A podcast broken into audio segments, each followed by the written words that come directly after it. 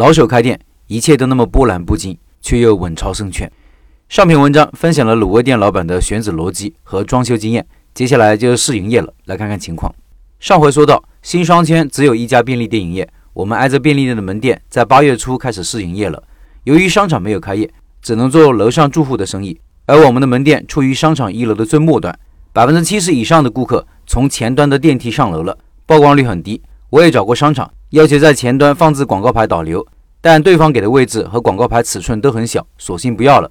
这里顺便提醒一句，进场之前要把自己的要求都想到周全，罗列清楚，跟招商的对接，尽量争取更多的权益。等交钱进场了，人家基本上不会管那么多了。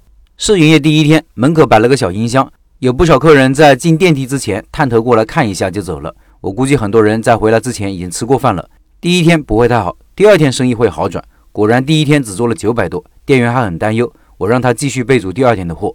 第二天傍晚，有客人陆续过来，基本上没有太多排队等候的情况，人流非常的均匀，感觉不到很忙。等下班做了将近两千，试营业一周左右，基本上就稳定了。每天下午一点上班，四点左右出锅，客人大部分情况都是六点左右才过来，晚上十一点、十二点左右下班，真正的营业时长只有四个小时左右。我也一直在想如何突破，思考了一段时间之后。我把目光投向了号称热卤界天花板的盛香亭。盛香亭这几年发展迅猛，在各大商场进行了布局。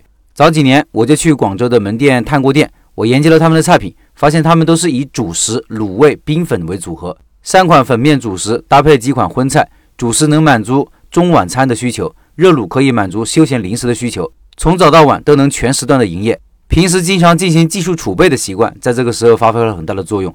我立刻将卤粉这个项目拿出来，从调汤到售卖只用了三天时间。卤粉上架后，我们从上午十一点开始营业，客流量明显有增加。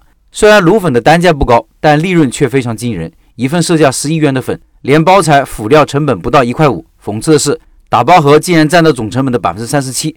大部分客人买卤粉的同时，也会购买一些卤味搭配，提高了客单价。有一天中午，我一个人在店里做了将近五百块钱的粉，毛利达百分之八十二。这一天的人工和房租基本都赚回来了，关键是出餐非常快，一点都没有感觉到忙。这如果是在我们其他的小炒的门店，是不可思议的。学习和借鉴别人成功的经验，会让我们少走很多弯路。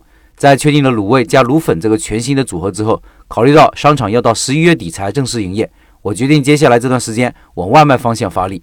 最近调整了经营模式，将纯外带的卤味改成了卤粉加卤味，主食低价引流，搭配高客单价的热卤，全时段可设。解决了线上和线下只能下午开设的弊端。以上是卤味店肖老板的分享，跟他简单交流了一下。九月十一号的直播，他也会推出卤粉项目的学习，对卤粉这个产品线进行介绍。我上次去他店里考察的时候，他就提到了这个消费场景，就是很多年轻人晚上懒得做饭，就会在店里买点卤味当晚餐，但是只吃卤味又吃不饱，还需要搭配点主食。看来他说的卤粉就承担了这个重任，这样不仅满足了顾客需求。也提高了顾客购买的连带率，提高了客单价，可谓是一举双得。另外提醒，我周一周三周五和周日晚上九点会在抖音直播，今晚九点就会有一场直播的互动性比较强，跟大家多了一种交流方式，欢迎来聊聊。抖音里搜“开店笔记”就可以找到我了。